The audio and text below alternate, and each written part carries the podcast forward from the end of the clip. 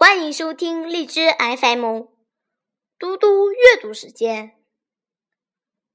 今天我要阅读的是叶赛宁的《泥沼》。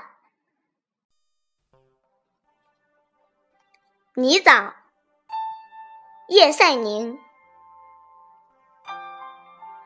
金色的群星沉入梦中，平静的河湾抖动轻轻。晨光压照在回流的河上，贴球的网目斑驳嫣红。小白桦露出新酥的笑脸，披着丝线编成的发瓣，嫩绿的花串沙沙絮弹，露珠的荧光忽明忽暗。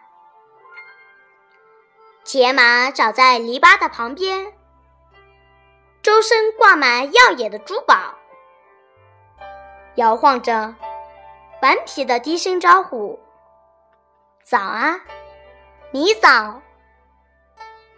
谢谢大家，明天见。